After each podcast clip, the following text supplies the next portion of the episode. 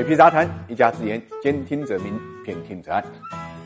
富士康的一举一动啊，都牵动着大家的神经啊。为什么呢？因为这个毕竟啊，是号称呢全球最大的代工厂。那么最近他为了招到更多的工人呢，拿出了巨额的奖金。根据他最新的公告，对于普通的求职者来讲，只要在职满九十天，不仅发放正常的工资，而且还会获得高达一点零五万到一点一五万元的奖金。而推荐人呢，可以获得一千二百块钱的奖励，累计下来一共是一万两千七百块钱。大家知道，早在今年四月的时候啊，国台铭就宣布将工厂工人的奖金呢，从六千提到六千五，到五月份，这笔奖金已经被提高到了七千五百块钱的水平。那么奖金经过六次调整之后呢，已经达到了一万块钱的历史最高点。可以看出，这次富士康真是下了血本。现在的问题是，富士康为什么这么急切的招人呢？主要还是因为呢，iPhone 十三的订单。因为众所周知啊，每年九月都是苹果公司呢举行了秋季新品发布会啊，发布新一代 iPhone 手机和相关智能硬件产品的时候。那么今年的时间是九月十五号凌晨。毫无悬念，这一次的主角将是 iPhone 十三系列。根据媒体报道，苹果非常看好这款手机。那么预定的出货量呢，在九千万部，同比增长百分之二十。而富士康工厂呢，承担着百分之八十的生产量。虽然已经有超过三十五万人、九十条生产线用来生产 iPhone，但就算如此，也满足不了苹果的备货需求。到九月底前，富士康还要不停的招人，这对富士康本身而言压力还是很大的。那么更大的压力在于苹果的另外一家代工厂蓝思科技以及刚刚加。入供应链的立讯精密这几个月也在积极招人，这两家工厂同样将入职奖金呢提高到了一万元左右，以吸引更多的新人加入，提高呢 iPhone 十三系列的产能。也就是说，随着其他代工厂的崛起，富士康对于苹果来讲